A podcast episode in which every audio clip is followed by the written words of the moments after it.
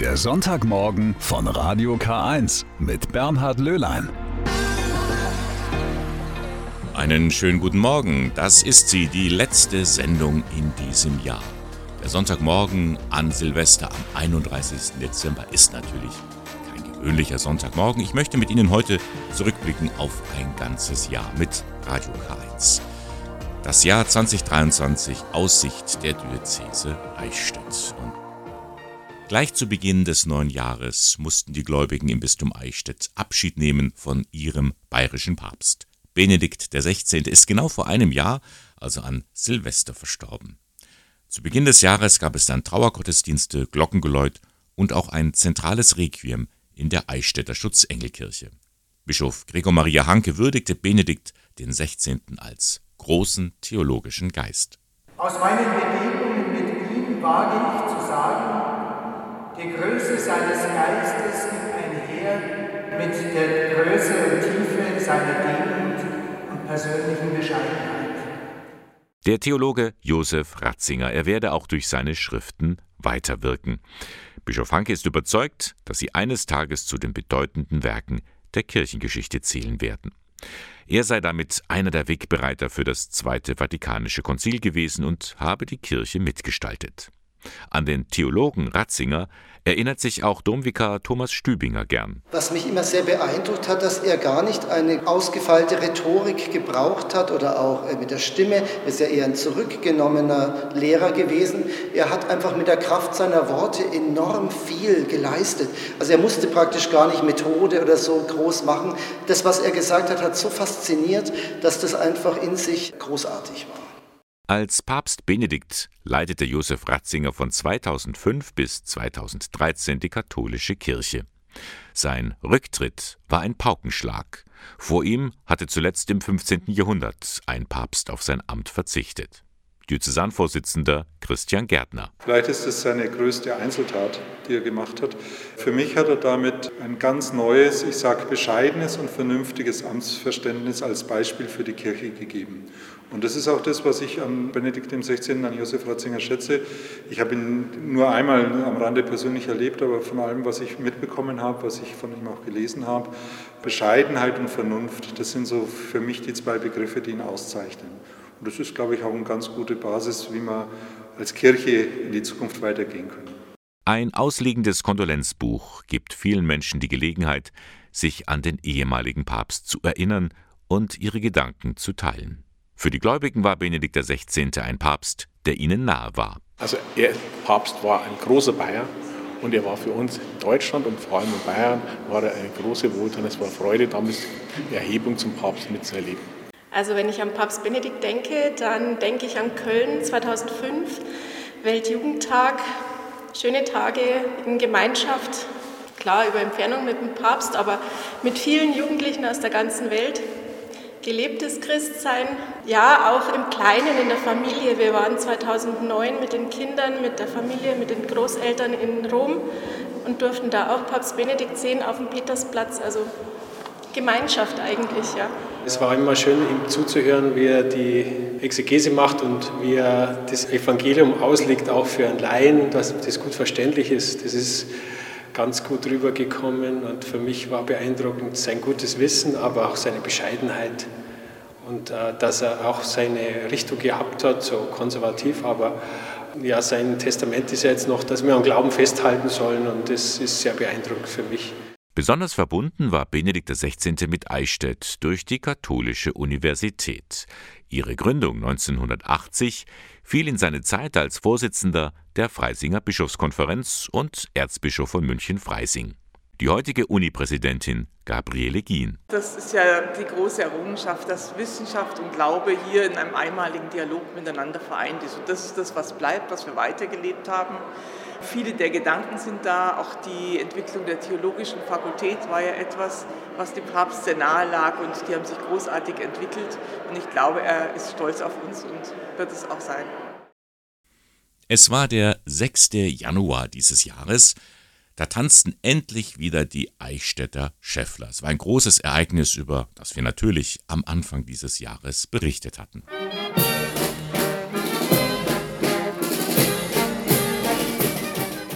Es ist wieder soweit. Seit dem 6. Januar tanzen die Eichstätter Schäffler. Alle sieben Jahre, diesmal wegen Corona ein Jahr später. An Dreikönig versammeln sie sich vor dem Bischofspalais. Traditionell beginnt dort immer der erste Tanz. Die Schäffler tragen rote Jacken, schwarze Kniebundhosen, weiße Strümpfe. In den Händen eine Bogengirlande. Drumherum wuseln die Kasperl und treiben Schabernack.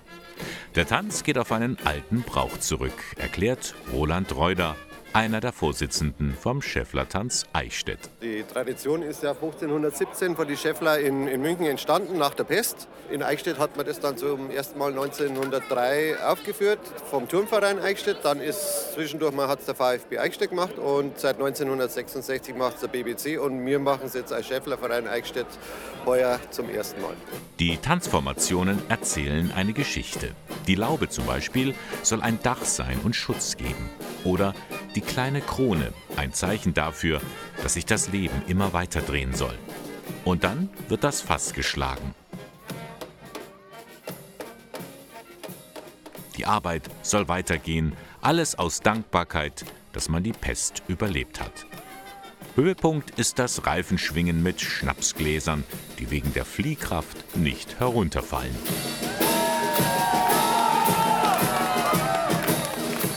Am Ende dann der Trinkspruch.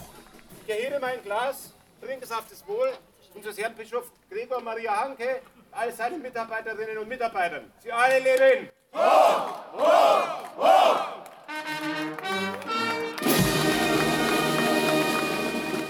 Nach einer guten Viertelstunde ist es geschafft. Alles verlief wie am Schnürchen. Die Erleichterung ist groß, allen voran bei Klaus Dorsch, dem Chef der Schnapsgruppe. Man merkt die Begeisterung in der Truppe. Es war eine Anspannung. Wir haben nochmal einen Probetanz gemacht, eigentlich 500 Meter weg vor der Feuerwehr. Und dann steigt die Nervosität. Jeder ist ein bisschen aufgeregt. Und wenn man einmarschiert und sieht, dass die Leute da sind, dann ist es eigentlich wie immer. Und äh, was auch toll war, das Publikum war da, die Zuschauer sind da, sind begeistert, macht einfach Spaß. Toll, dass wir endlich mit einem Jahr Verspätung tanzen konnten. In der Tat, strahlende Gesichter überall. Die Schäffler haben sich in die Herzen der Eichstätter getanzt. Es war wirklich sehr schön und das mitzuerleben, ganz toll. Was ist so beeindruckend an dem Ganzen? Ähm, die Clowns. Die müssen ja üben und ihre Freizeit opfern. Also vor allem, dass, dass Jung und Alt mittanzt. Ja. Also das ist eine 70-Jährige dabei und 20-Jährige. Also das ist schon beachtlich. Begeistert ist auch der Eichstätter Bischof Gregor Maria Hanke. Es war bereits der dritte Schäfflertanz in seiner Amtszeit. Bei aller Folklore sieht er darin auch einen religiösen Hintergrund. Dieser Schäfflertanz schweißt ja auch viele Menschen zusammen. Sie sammeln für einen guten Zweck. Der Tanz an sich ist ja ein Geschenk an die Menschen ihnen Freude zu bereiten. Und das ist etwas sehr, sehr Sinnvolles. Wir sollen einander Freude bereiten und das Leben uns gegenseitig nicht so schwer machen, sondern einander beistehen. Sagt's und lädt die ganze Truppe zu einem Umtrunk ins Bischofshaus ein.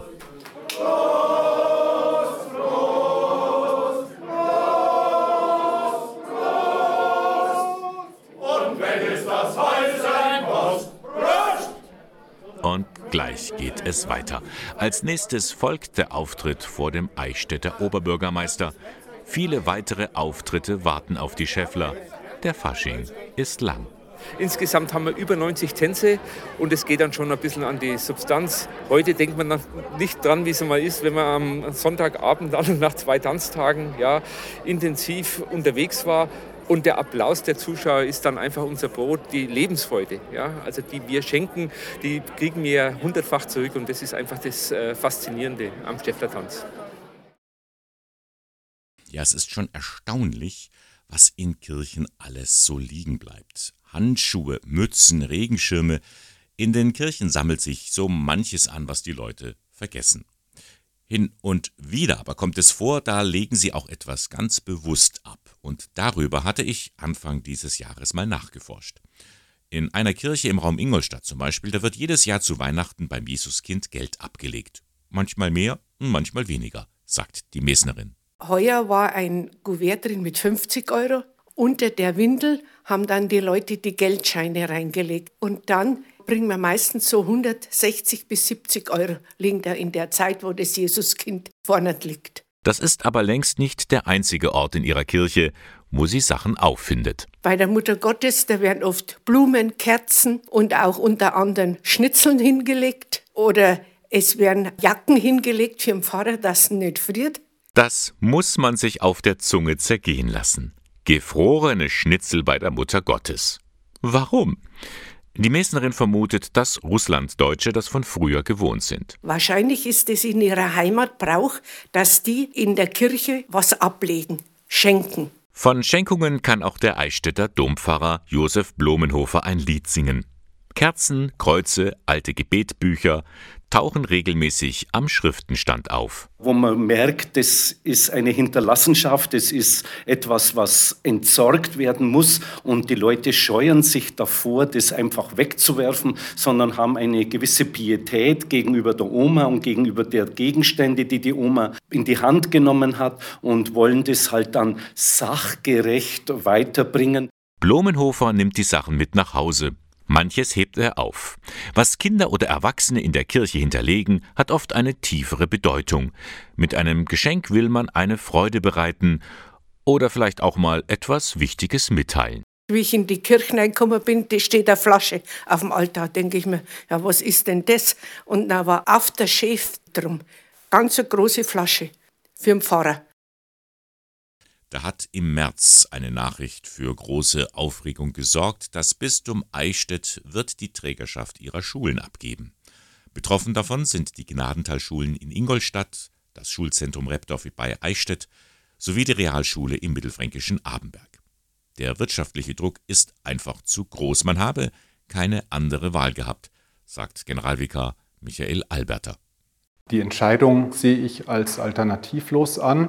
Wir wollen aber gleichzeitig die Schülerinnen und Schüler wie auch die Lehrkräfte, die dort arbeiten, nicht fallen lassen. Da sind wir gerade in Gesprächen und es wird sich in der Folge zeigen, wie das weitergehen kann.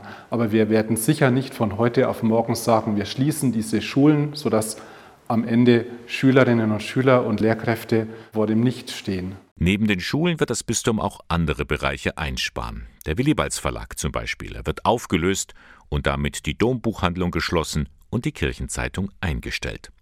Das Beratungsangebot wird zurückgefahren, nicht rentable Immobilien sollen verkauft werden. Drastische Einschnitte.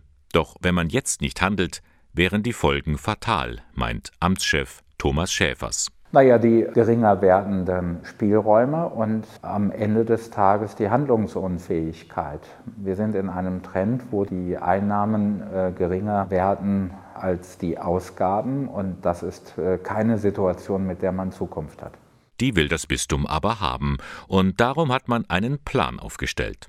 Einen Zukunftsplan. Ja, der Zukunftsplan möchte, das steckt im Wort, die Diözese auf die äh, Zukunft hin ausrichten er möchte gewährleisten, dass die Ressourcen nachhaltig gut genutzt werden, damit wir den Auftrag, den die Diözese hat, nämlich das Evangelium zu verkünden, tatsächlich auch in 100 Jahren noch erfolgreich erledigen können. Und so steht in diesem Zukunftsplan nicht nur drin, was man einsparen möchte, es wird auch formuliert, wo man investieren wird, etwa im Bereich der Kindertagesstätten. Michael Alberter. Die Kinder sind die Zukunft der Kirche. Wenn wir da unsere Anstrengungen reingeben, am katholischen Profil der Einrichtungen zu arbeiten, an der Qualifizierung der pädagogischen Mitarbeiterinnen und Mitarbeiter, dann können wir mehr als bisher noch die Kinder zur Entfaltung bringen. Daneben möchte man Seelsorge vermehrt dort anbieten, wo die Menschen leben, nämlich in den Gemeinden vor Ort. Und, sowas kommt immer gut an, die Bürokratie soll verschlankt werden. Ein Fall für den Amtschef. Eine Herausforderung wird auch sein, dass wir die Verwaltungsseite für die pastoralen Räume vereinfachen, damit die Ehrenamtlichen, die wir heute haben, auch morgen noch mit Freude mitarbeiten und nicht über zu viel Bürokratie und zu umständliche Wege nachdenken. Neu aufbrechen mit dem Bistum Eichstätt. Unter diesem Motto steht der Zukunftsplan. Das Bistum hat sich viel vorgenommen, um auf die aktuellen gesellschaftlichen Umbrüche zu reagieren. Denn, so der Generalvikar, Die Kirche will auch weiterhin ihren Beitrag zum Aufbau der Gesellschaft beitragen. Wir werden uns aus den Angeboten ja nicht ganz zurückziehen. Es sollen weiterhin vielfältige Angebote sein, die Menschen mit verschiedenen Spiritualitäten, mit in verschiedenen Lebenslagen ansprechen und wir wollen mit denen auf dem Weg sein. Und äh, was die Schulen betrifft, scheint man ja da auf einem guten Weg zu sein. Mit dem Schulwerk Augsburg wird man im kommenden Jahr Verhandlungen aufnehmen, wie es weitergeht mit den kirchlichen Schulen in Eichstätt und in Ingolstadt. Das Jahr 2023. Es war für die Sportfans in der Region vor allem geprägt vom großen Erfolg des ERC Ingolstadt. Bis ins Finale um die deutsche Meisterschaft hatten sie es geschafft. Und dort, an den Finalspielen, hatten sie auch Unterstützung von ganz oben. Gereicht hat es trotzdem nicht ganz, wie der Beitrag vom April zeigt.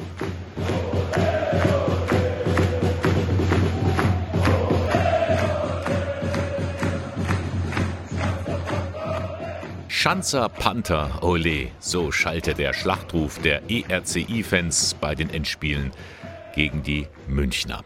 Am Ende hat es nicht ganz gereicht. Eishockey-Vizemeister, das ist doch auch etwas. Und das wurde gestern auch gebührend auf dem Ingolstädter Rathaus gefeiert. Einer, der bei allen Endspielen in den Stadien dabei gewesen ist, daheim und in München, das ist der Pfarrer Martin Geisbeck von der katholischen Gemeinde St. Pius.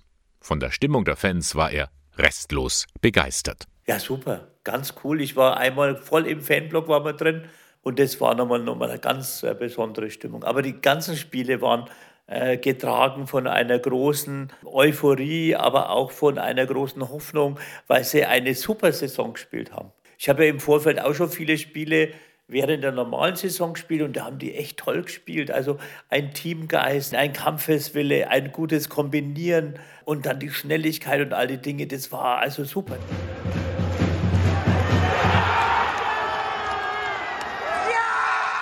Tor für den ERCI und der Pfarrer jubelt mit. Auf jeden Fall geschrien Attacke und gesungen und ich war heißer und so.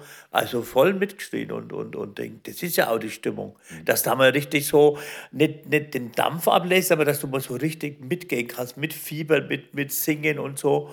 Und die ganzen Gesänge, die hörst du ja dann und ich verstehe es mit dem Hörgerät so halbwegs, aber die, wo ich verstehe, da schmetter ich voll mit. Schon cool, der Eishockeypfarrer von Ingolstadt, der sich nicht versteckt und zeigt, Kirche ist vor Ort. Viele sagen immer, ah, das ist ein Pfarrerdeutsch, können wir nicht verlieren. Sag ich, na, das haut nicht hin, weil es gibt genügend Spiele, wo ich da war, wo es verloren haben, sage ich, äh, sicher denke ich und bin ich für die Schanzer, aber deswegen müssen sie trotzdem spielen, was sie können. Also das ersetzt es nicht. Aber das wird von vielen freundlich und ja, man kennt einfach über die Zeit doch viele. Nun, zum Titelgewinn hat es nicht ganz gereicht, dafür ein paar tröstende Worte des Seelsorgers. Ganz nach dem Motto, ihr könnt stolz sein. Ja, das geht natürlich weiter und die nächste Saison kommt und da sind wir sicher wieder super dabei. Aber es war eine große Saison, es war eine großartige Leistung, ein toller Teamgeist.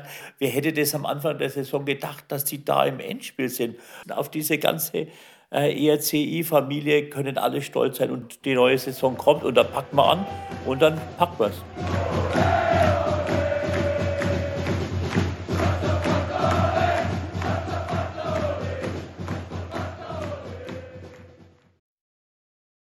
Ein besonderes Ereignis stand in Ingolstadt auf dem Programm im vergangenen Jahr, nämlich ein Jubiläum. Die Telefonseelsorge konnte auf 30 Jahre zurückschauen. 1993 ging's richtig los. Bei Anruf Hilfe. Wer die Nummer 0800 111 0111 oder 0800 111 0222 wählt, bekommt ein offenes Ohr für nahezu alle Problemlagen bei der Telefonseelsorge. In Ingolstadt gibt es die nun seit genau 30 Jahren. Eine, die von Anfang an bis heute ehrenamtlich in der Telefonseelsorge mitarbeitet, das ist Dagmar W. Sie hatte damals eine sinnvolle Tätigkeit gesucht. Ich war nicht berufstätig in der Zeit, Familienfrau, wie es so schön äh, heißt, auch heute noch. Und in einer Fortbildung bin ich einer Frau aus Regensburg begegnet, die in Regensburg schon mitgearbeitet hat in der Telefonseelsorge.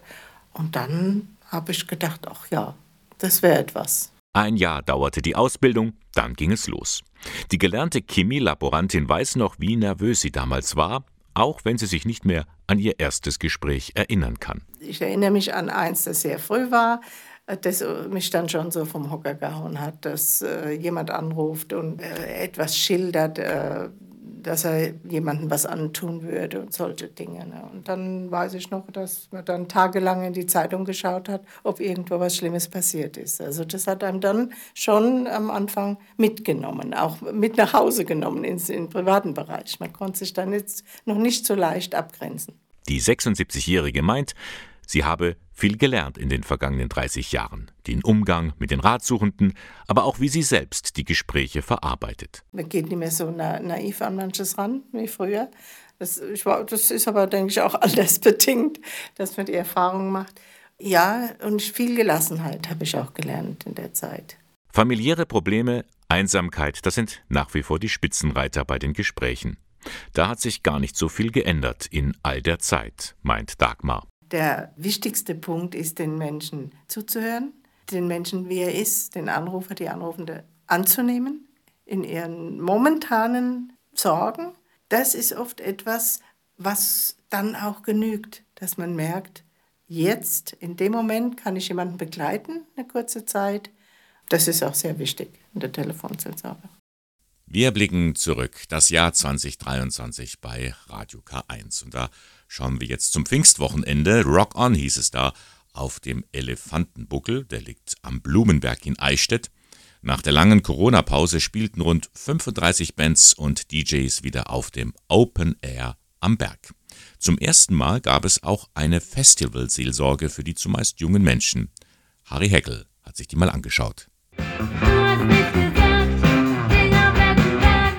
Beste Stimmung auf dem Open Air am Berg.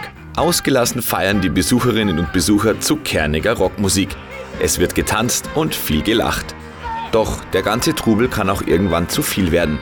Dann benötigt man womöglich eine Auszeit. Und genau dafür gibt es jetzt das Wahrnehmungs- oder auf Englisch Awareness Team. So Ann-Kathrin Scherbel, Jugendreferentin im Bistum Eichstätt. Wir sind auf jeden Fall immer da, wenn jemand ein Anliegen hat, jeglicher Natur, sei das jetzt einfach da zu sein, um zur Ruhe zu kommen, ein schnelles Getränk, also ein Wasser zu bekommen oder einfach auch ein Gesprächsanliegen. Wenn jemand ein Gesprächsanliegen hat, dann sind wir da, hören zu, versuchen dann natürlich auch gegebenenfalls weitere Hilfe zu vermitteln, wenn der Bedarf da ist, dass es da auch noch weitergeht mit dem Thema. Das Awareness-Team besteht aus Seelsorgern und Jugendreferentinnen der Diözese, Ehrenamtlichen der Malteser sowie Studentinnen und Studenten der Religionspädagogik der Katholischen Universität Eichstätt-Ingolstadt. Selbstverständlich wurden die Teammitglieder vor ihrem Einsatz entsprechend geschult. Thomas Rieger, Notfallseelsorger und Leitung des Awareness-Teams. Wir haben die Studierenden, aber auch die Malteser Seelsorger so im Umgang mit Krisengesprächen geschult, aber auch, was macht es mit Menschen, die in Krisen sind, wie reagieren die? Also welche Reaktionen zeigen die plötzlich, die sie sonst vielleicht nicht zeigen? Und vor allen Dingen aber, was macht es mit mir als Festival-Seelsorgende? Äh, warum belastet mich vielleicht mal so ein Gespräch dann? Und damit ich nachher wieder gut rausgehe aus diesem ganzen Event. Für die angehenden Religionspädagoginnen und Pädagogen ist das Projekt Festivalseelsorge ein Teil ihres Schwerpunkts an der Uni. Dieser liegt in dem Fall auf der Jugendpastoral, so Professorin Dr. Simone Birkel, Dozentin für Religionspädagogik. Sie sollen eben hautnah an das Feld der Jugendlichen rangehen, in Form diesmal von Festivalseelsorge. Und da war es sehr klar, dass wir das als Uni nicht alleine stemmen können, sondern geeignete Kooperationspartner brauchen. Und da war das ein Glücksfall, dass die Jugendstelle der Diözese Eichstätt und die Malteser Pastoral sowieso an dem gleichen Thema dran sind und unsere Studierenden dann eben auch mit begleitet haben und in die Kooperation mit einbezogen haben. Für einige Studentinnen und Studenten, die an dem Projekt beteiligt sind, ist es der erste Einsatz als Festivalseelsorger. Deswegen ist es für sie auch etwas ganz Besonderes. Eine Mischung aus Spannung und Vorfreude.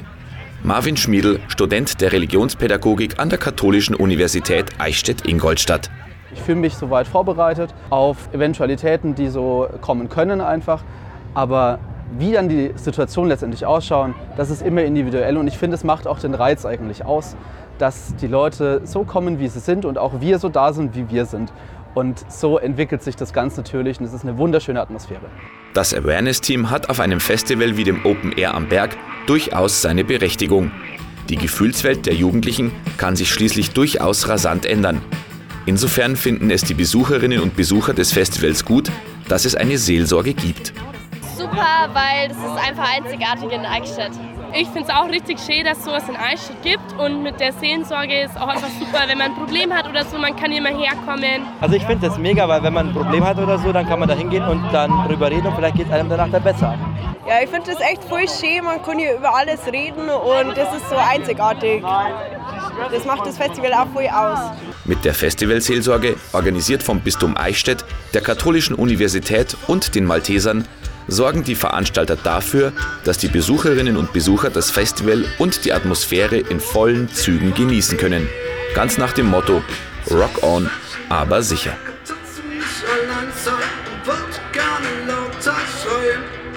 Ein Experiment, das gelungen ist. Die Festivalseelsorge beim Open Air am Berg zur Nachahmung empfohlen.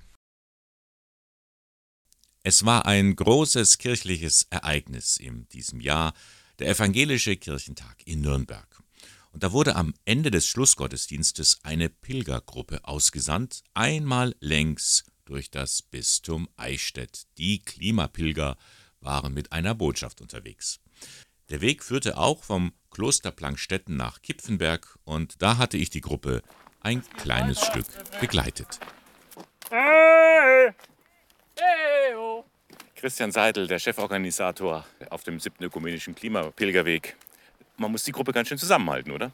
Äh, ja, das ist vor allen Dingen, wenn die Landschaft schön wird und sich schöne Aussichten bieten oder ein schönes Schloss zu sehen ist.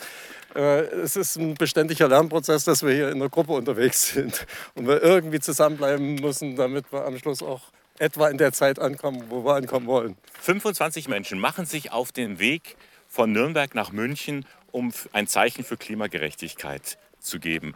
Was treibt die Leute an? Was treibt dich an? Was ist die Motivation? Es ist ein ganzes Bündel von Motivationen. Eins, was äh, für mich persönlich sehr stark ist und ich weiß auch für einige andere, die schon lange dabei sind, wir sind ja schon im fortgeschrittenen Alter. Wir haben Kinder, wir haben Enkelkinder. Und wir haben gesagt, uns soll nicht passieren, dass uns unsere Kinder oder Enkel fragen, äh, was habt ihr eigentlich dagegen getan? Ihr habt doch alles gewusst. Ich gesagt, das ist die perfekte Kombination für mich, weil ich war auch in jüngeren Jahren nicht der Typ, der einen Braunkohlenbagger besetzt hätte. Aber diese Kombination von der Spiritualität eines Pilgerweges verknüpft mit politischen Aktionen, politischen Forderungen, ist für mich die perfekte Kombination. Mit auf dem Weg Ulrike, du bist auch eine von 25 Pilgerinnen, die jetzt hier dabei sind. Was treibt dich an? Ja, um einfach mal die Gemeinschaft zu spüren, dabei zu sein, die Energie zu spüren, wenn es darum geht, Klimagerechtigkeit umzusetzen. Wie ist die Atmosphäre, die Stimmung hier so? Ist ja ganz schön anstrengend zum Teil. Die Strecke ist anstrengend, es ist auch sehr warm und wir müssen gegenseitig aufeinander achten, dass wir keinen zurücklassen. Ja, aber ansonsten ist die Stimmung ganz gut. Ihr wart auch im Kloster Plankstetten, habt dort Station gemacht. Ist das ein Ort, der auf dem Weg zu mehr Klimagerechtigkeit passend ist, auch für euren Weg? Ja, ich war total beeindruckt von dem Kloster Plankstetten, auch von dem Sonnenhof oben. Die haben ja sehr viele Wege bestritten, um ganzheitlich nachhaltig zu sein. Also es gibt eine Solaranlage. Sie haben zehn Jahre gebraucht, um das Wissen wieder sich anzueignen, um natürlich Lebensmittel herzustellen. Die Tiere werden auf ganz natürliche Art gehalten. Es hat mich total verzaubert, da oben alles zu sehen. Ihr habt noch ein langes Stück vor euch. Auf was freust du dich jetzt noch? Ja, auf die neuen Begegnungen in den Pfarrhäusern, auf die Gespräche mit den Gemeinden. Und man merkt, dass das Feuer überspringt und dass wir dann vielleicht auch nächstes Jahr wieder neue Pilger begrüßen können.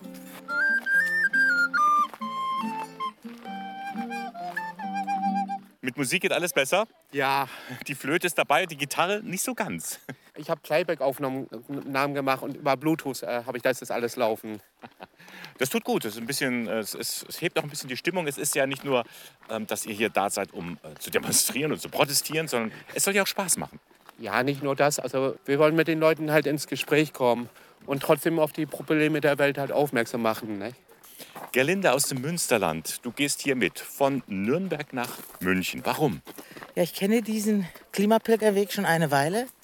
Äh, und ich finde dieses Anliegen, dass die kirchlichen Institutionen die Basis bilden und wir trotzdem eine politische Mission vertreten, einfach ideal. Es ist eine ideale Kombination für mich. Mhm.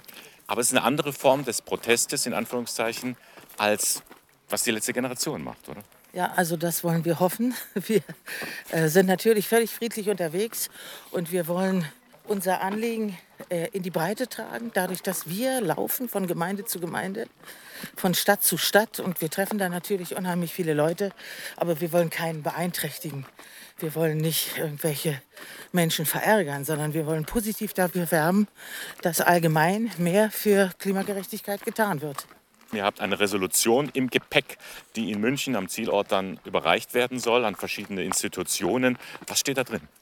Ich würde äh, mal sagen, dass das Allerwichtigste ist, dass das 1,5 Grad Ziel erreicht wird, das in Paris von der Weltgemeinschaft vereinbart wurde.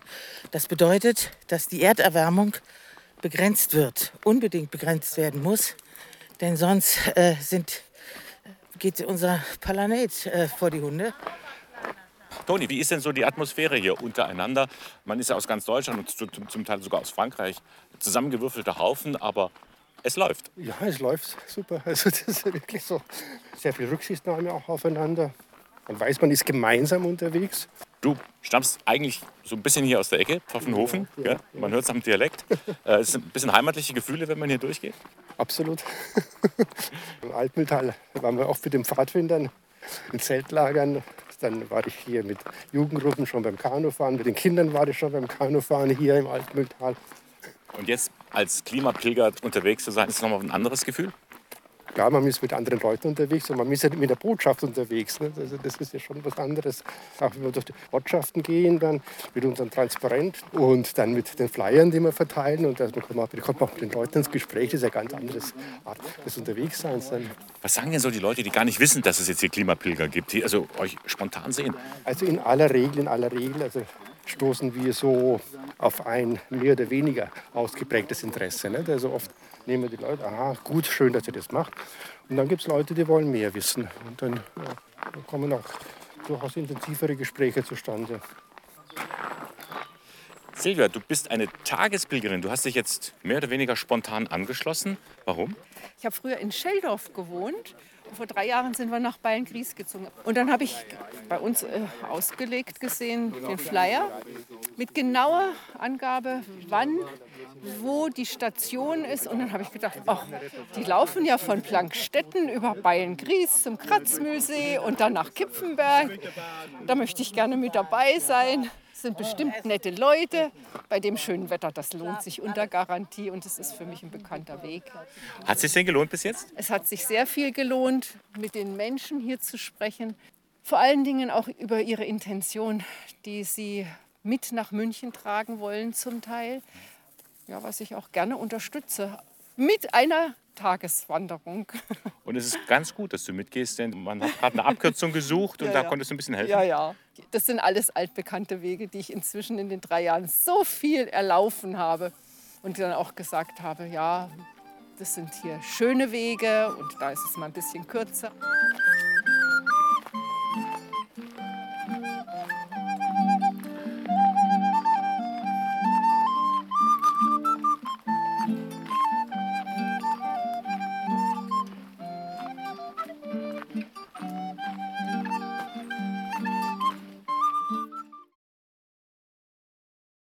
Blicken wir heute in der Sendung zurück auf dieses Jahr 2023.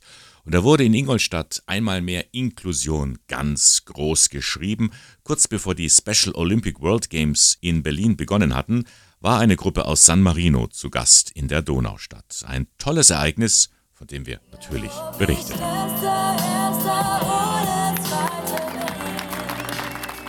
Jetzt brennt es. Das Feuer für den Fackellauf durch die Altstadt von Ingolstadt. Ein Hauch von Olympia weht an diesem Dienstag durch die Donaumetropole. Mit Sportlerinnen und Sportlern aus San Marino zieht der Fackellauf vom Rathausplatz über das Kreuztor zum MTV-Stadion. Die zwölf Athletinnen und Athleten nehmen teil an den Special Olympics World Games, die am Samstag in Berlin begonnen haben. Die Special Olympics. Das ist die weltweit größte Sportbewegung für Menschen mit geistiger Behinderung. Im Vorfeld der Weltspiele ist die Delegation aus San Marino zu Gast in Ingolstadt, erzählt Conny Eichlinger von den offenen Hilfen des Caritas-Zentrums St. Vinzenz. Also unsere Gäste sind unheimlich herzlich und es ist natürlich eine Sprachbarriere da, aber ich merke, die ist bei ganz vielen Sachen spielt die dann einfach keine Rolle mehr, weil man das man kann mit Händen und Füßen reden und es ist einfach so eine Herzlichkeit da und es ist für jeden das gleiche Ziel. Und das Ziel heißt, das Beste geben bei den Spielen in Berlin, so wie es Melissa beim Olympischen Eid am Rathausplatz gesprochen hat.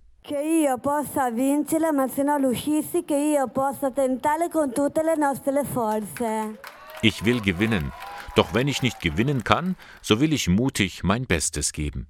Melissa ist Schwimmerin aus Leidenschaft. Die 25-Jährige freut sich auf die Spiele in Berlin. Aber die Zeit hier in Ingolstadt findet sie großartig. Mir gefällt es sehr gut hier. Die Atmosphäre ist großartig. Ich konzentriere mich ganz auf das Schwimmen. Schwimmen ist mein Leben. Einer, der weiß, wie es bei diesen Weltspielen zugeht, ist der Ingolstädter Werner Eikenberg. Vor ein paar Jahren war er im japanischen Nagano dabei. Ich habe Gold in Ding gewonnen, in Eiskunstlauf, in Einzelkür. Also die Stimmung war bombastisch, es war eine mega tolle Stimmung. Es hat mich ja sehr gefreut, dass ich so weit weg konnte. Inzwischen ist der Fackellauf am Schliffelmarkt in Ingolstadt angekommen. Auch einige Stadträte sowie Schülerinnen und Schüler haben sich dem Tross angeschlossen. Sie alle reichen die Fackel von Hand zu Hand weiter. Auch die 22-jährige Mariana aus San Marino darf sie ein paar Meter weit tragen.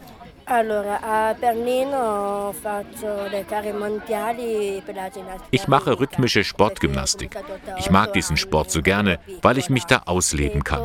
Schon mit acht Jahren habe ich damit angefangen. Die Teilnahme an den Weltspielen widme ich meinem Vater. Er ist verstorben und lebt im Himmel. Ihn trage ich in meinem Herzen. Das Ziel ist erreicht. Erschöpft, aber glücklich kommen die Läuferinnen und Läufer im MTV-Stadion an.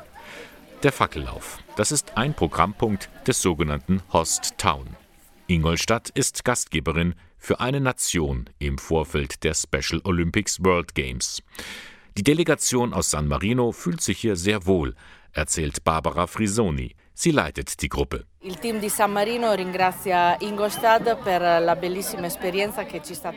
Wir sind hochzufrieden hier. Es ist toll, dass wir so viel mitbekommen. Die ganze Atmosphäre ist schön. Und natürlich freut sie sich auch auf die Spiele in Berlin. Die ganze Truppe fiebert diesem Ereignis entgegen. Eh, e. Die Teilnahme an so einem weltweiten Ereignis bedeutet für die Jugendlichen sehr viel. Das fördert ihr Selbstbewusstsein. Sie kommen nach Berlin mit dem Wunsch, eine Medaille zu gewinnen. Aber sie sind sich auch darüber im Klaren, dass es bereits eine Riesenleistung ist, dabei zu sein, auch wenn sie letztlich an einer Medaille vorbeischrammen. Sie haben sich mächtig ins Zeug gelegt, die Stadt Ingolstadt und das Caritas-Zentrum St. Vinzenz, um dem Team aus San Marino eine tolle Zeit zu ermöglichen. Ein Einsatz, der sich lohnt, auch über die Begegnung hinweg, meint Conny Eichlinger. Weil ich finde, man soll das einfach so in die weite Öffentlichkeit tragen, dieses Thema Menschen mit Einschränkungen. Und wenn das immer nur ein, so in Einrichtungen stattfindet, der Sport, dann äh, wird es nie publik. Und jetzt wollen wir halt einfach, dass es wirklich ähm, eine breite Öffentlichkeit erfährt und unser Ziel ist es halt diese Nachhaltigkeit, dass wir jetzt dann auch was davon haben, sage ich mal, dass halt auch viele Menschen mit Einschränkungen in die Sportvereine gehen können. Übrigens, Mariana, die an den Special Olympics in Berlin in Erinnerung an ihrem Vater teilgenommen hatte, die hat tatsächlich Gold gewonnen.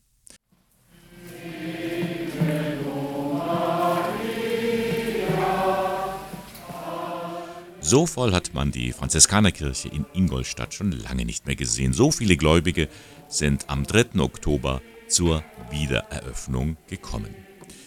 Wir erinnern uns, die Kapuziner hatten bis Ostern die Seelsorge in der Franziskanerkirche aufrechtgehalten. Dann beschloss der Orden, die verbliebenen Brüder aus Ingolstadt abzuziehen. Und gleich darauf machte ein Gerücht die Runde, das Bistum Eichstätt wolle die Kirche aufgeben, profanieren, wie es heißt. Darauf formierte sich ein Freundeskreis um den ehemaligen Ministerpräsidenten Horst Seehofer. Der hat dann dafür gesorgt, dass die Kirche wieder geöffnet wird. Dass es eine lebendige Kirche wird, das ist nun die Aufgabe der sogenannten Vororatorianer, eine Gruppe von vier Geistlichen, die gemeinschaftlich leben und bereits einige Aufgaben in der City-Seelsorge übernommen haben. Sie wollen neue Akzente setzen, aber auch an die Tradition der Kapuziner anknüpfen, erklärt Pater Laurenz Gardient.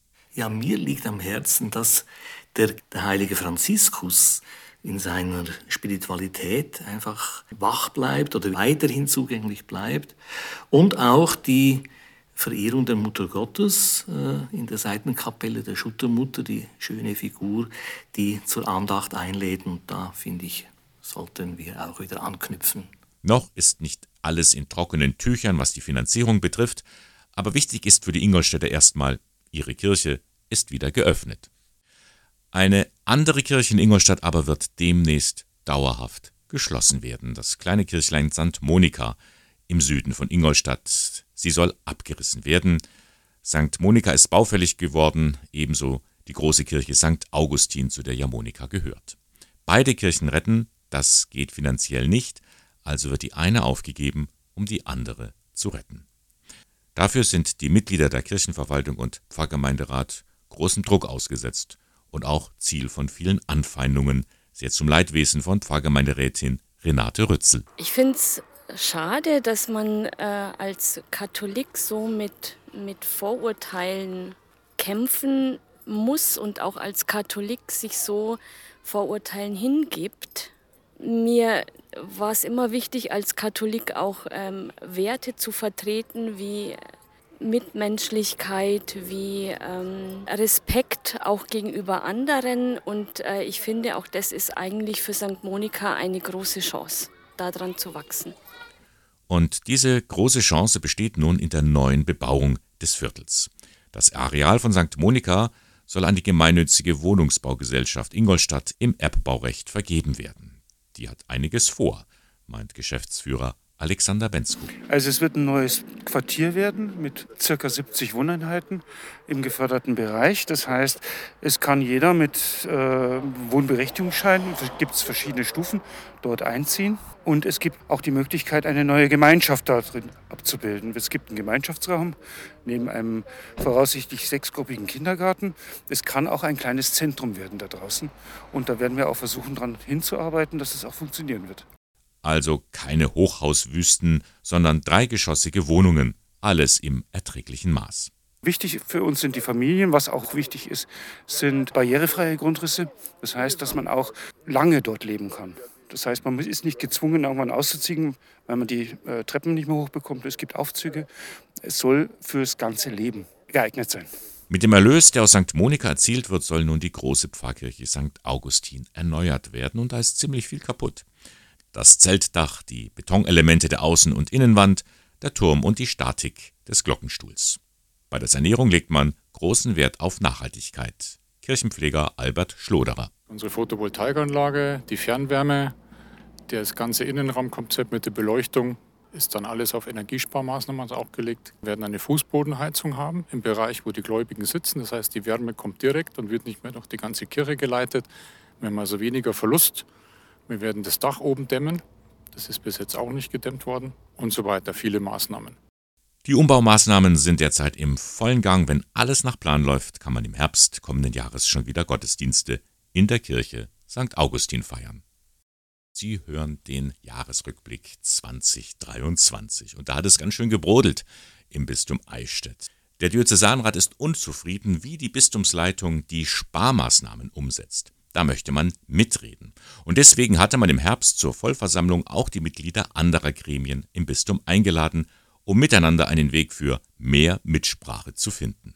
Am Ende stand die Botschaft, wir, Diözesanrat, werden mit euch, den anderen Gremien im Bistum, offiziell und intensiv beratschlagen, welche Veränderungen wir uns vorstellen können und die dann der Bistumsleitung vortragen. Und wie kam dieses Ergebnis bei den Teilnehmerinnen und Teilnehmern an? Ich habe schon das Gefühl, dass was angestoßen wurde, dass wir auf einem guten Weg sind und dass wir vielleicht auch wenn es ein bisschen dauert, auf einem gemeinsamen Weg sind, der für die Diözese auf jeden Fall was bringt. Ja, ich finde halt, mir, man zieht, zieht sich alles in die Länge. Es dauert einfach viel zu lange, bis wir zum konkreten Ergebnis kommen. Ja, es war wieder einmal ein spannender Austausch von vielen Meinungen und Anregungen und Vorschlägen, gerade zum Thema Partizipation.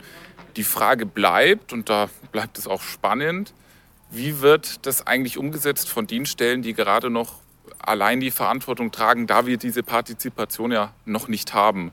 Also ich nehme jetzt heute aus dieser Versammlung mit nach Hause ganz viel Hoffnung, dass wir heute einen kleinen Schritt weitergekommen sind, dass die Bereitschaft von der Bistumsleitung da ist, eine breitere Partizipation möglich zu machen. Äh, das sind jetzt so erste Schritte gegangen worden oder Arbeitsaufträge bis zum nächsten Mal, was abgeklärt werden muss.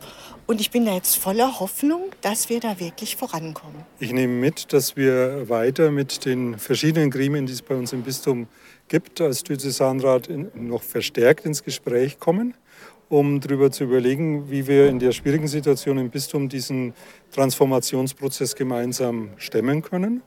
Und äh, das ist die Aufgabe, die wir in den nächsten Monaten haben. Äh, angesichts der schwierigen finanziellen und Situation und der Rahmenbedingungen, die uns ja nicht nur in, in Eichstätt betreffen, ist es eine ziemliche Herausforderung. Aber wir als Diözesanrat wollen dafür gern die Initiative ergreifen. Und auch das war ein großes Highlight im zu Ende gehenden Jahr in der Region.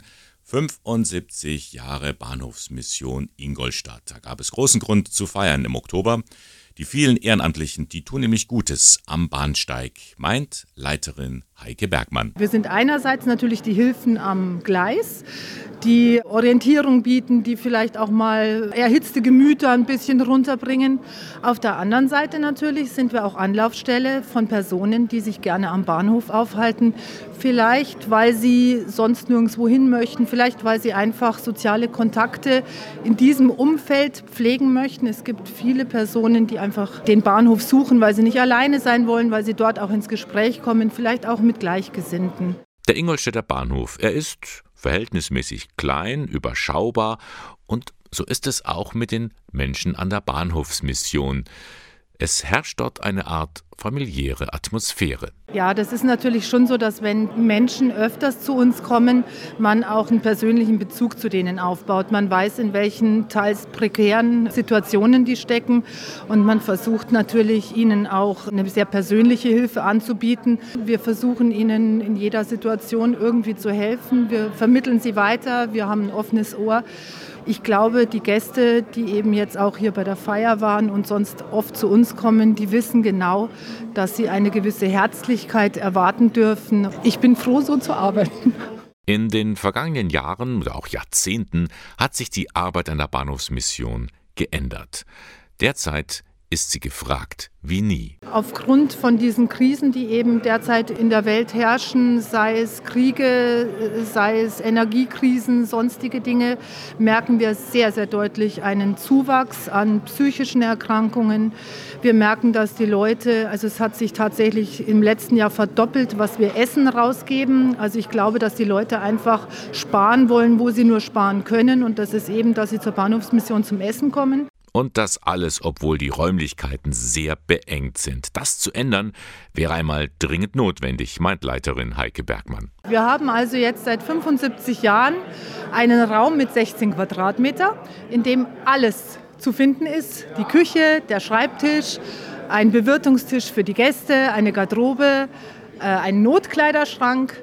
Und wir würden uns sehr, sehr wünschen, dass wir jetzt in Zukunft einfach ein bisschen mehr Platz haben, um zum Beispiel Menschen auch die Möglichkeit zu geben, zur Ruhe zu kommen, vielleicht auch mal mit äh, unter vier Augen ein Gespräch zu führen.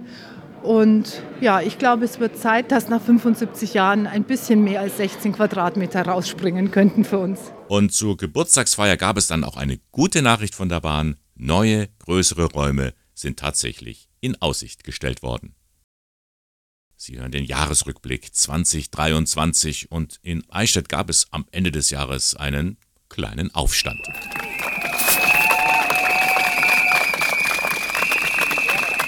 Ganz schön laut. Letzten Dienstag an der Katholischen Universität in Eichstätt. Rund 100 Studierende hatten sich da versammelt, um zu protestieren. Es geht ums Geld, sagt Luzi Meyer. Sie ist studentische Vertreterin im Fakultätsrat der Geschichts- und Gesellschaftswissenschaftlichen Fakultät. Der Grund sind die Sparmaßnahmen an der KU. Es sollen 8 Prozent der Personalkosten jeder Fakultät eingespart werden. Und der ganz persönliche Grund bei uns an der Fakultät war die Streichung einer Professur, und zwar der Professur für Geschichtsdidaktik, die für die Lehrerinnenausbildung sehr wichtig ist. Und da wollten wir dagegen protestieren. Dass Studierende sich äußern, ist ihr gutes Recht. Die Katholische Universität gilt zwar als sehr beliebte Uni, aber besonders aufmüpfig sind die Studierenden nicht in Erscheinung getreten. Bis jetzt. Ich bin ehrlich gesagt sehr zufrieden. Also an der KU ist es bis jetzt immer sehr ruhig gewesen. Und dass wir so viele Studierende mobilisieren konnten, auch bis jetzt Fakultäten, die noch nicht so betroffen sind von den Sparmaßnahmen, das ist ein großer Erfolg. Und es zeigt eben, dass wir zusammenhalten und uns eben als geschlossene Gruppe zeigen können. Die Kritik richtet sich in erster Linie an die Verantwortlichen der Universität. Die Präsidentin der KU, Gabriele Gien, kann den Unmut der Studierenden durchaus verstehen. Weil das macht Universität aus. Also es wäre schade, wenn sie nicht einstehen würden. Sicher sind vielleicht nicht alle Argumente bei den Studierenden angekommen oder was, was hängt mit was zusammen. Aber ich finde es großartig, dass sie sich Sorgen machen und äh, seit wenigen Tagen ist das Thema ja auch öffentlich in, der, in den Medien. Ähm, wenn Studenten nicht so reagieren, würde ich mir die Frage stellen, was ist da los? Und wir hatten ja auch gerade jetzt viele Gespräche da unten. Die Präsidentin sieht den Protest auch deshalb so positiv, weil er eigentlich die Bischöfe als Träger der Uni trifft. Die hätten zugesagte Gelder verweigert mit dem Argument, die Kirche müsse sparen. So geht das aber nicht, sagt Gien. Also mein Wunsch ist, dass es eine verlässliche Aussage der Bischöfe gibt, über was sprechen wir, über welche Summen sprechen wir, was sind verlässliche Größen und Entwicklungen. Kann eine Bischofskonferenz überhaupt noch eine katholische Universität über einen längeren Zeitraum nachhaltig halten oder müssen wir dann sehr offen auch über einen Träger wechseln oder eine andere Form der Trägerschaft sprechen. Und das vermisse ich, dass wir eigentlich mit Unbekannten rechnen und arbeiten und auch die Gesprächsbereitschaft in der direkten Kommunikation einfach nicht ausreichend ist. Klingt nicht gerade nach Weihnachtsfrieden. Das katholische Büro in München jedenfalls erklärt, es gibt keinen Rückzug der Kirche aus der katholischen Universität, aber die eingebrachten finanziellen Mittel sind an die veränderte Finanzkraft der Kirche anzupassen. Mit anderen Worten, man kann halt nur so viel ausgeben, wie man auch einnimmt. Jedenfalls, und das ist ein positives Signal, die Kirche will weiter mit dem Staat über Finanzierungsmöglichkeiten sprechen.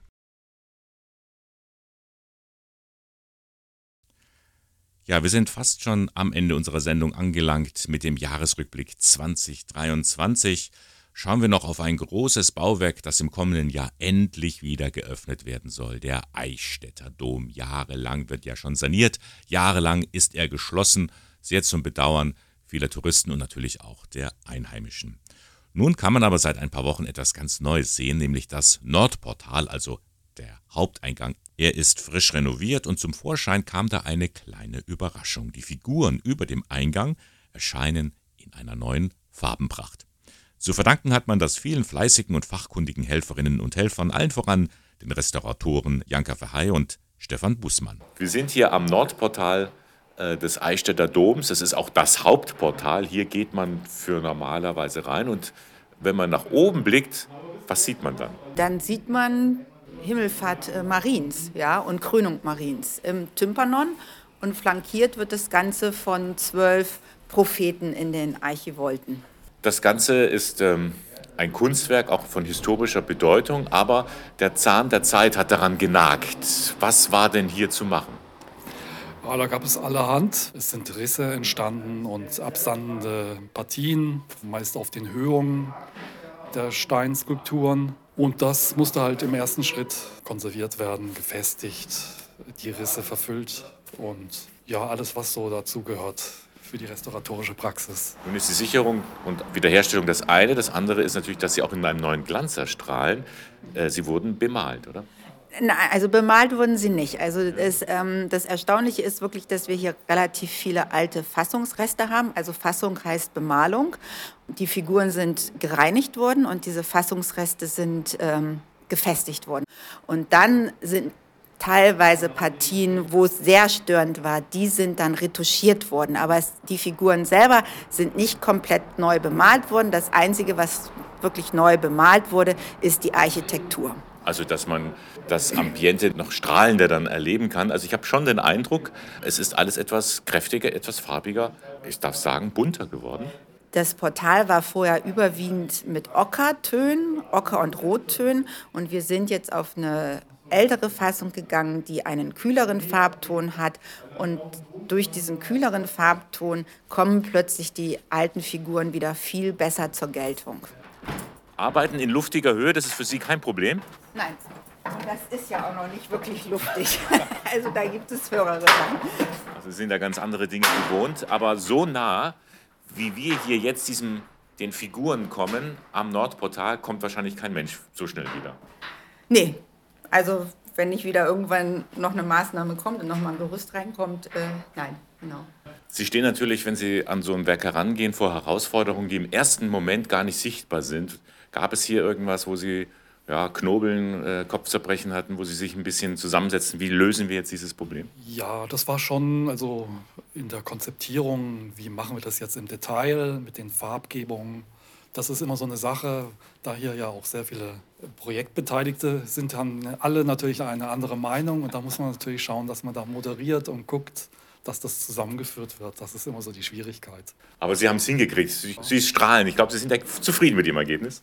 Ja, auf alle Fälle und auch alle anderen sind äh, zufrieden und das freut uns natürlich auch und wir hoffen natürlich jetzt auch, wenn es ausgerüstet ist, dass, wenn es jetzt wieder richtig sichtbar ist, dass auch alle anderen begeistert sind und sich freuen, dass es wieder sehr schön aussieht.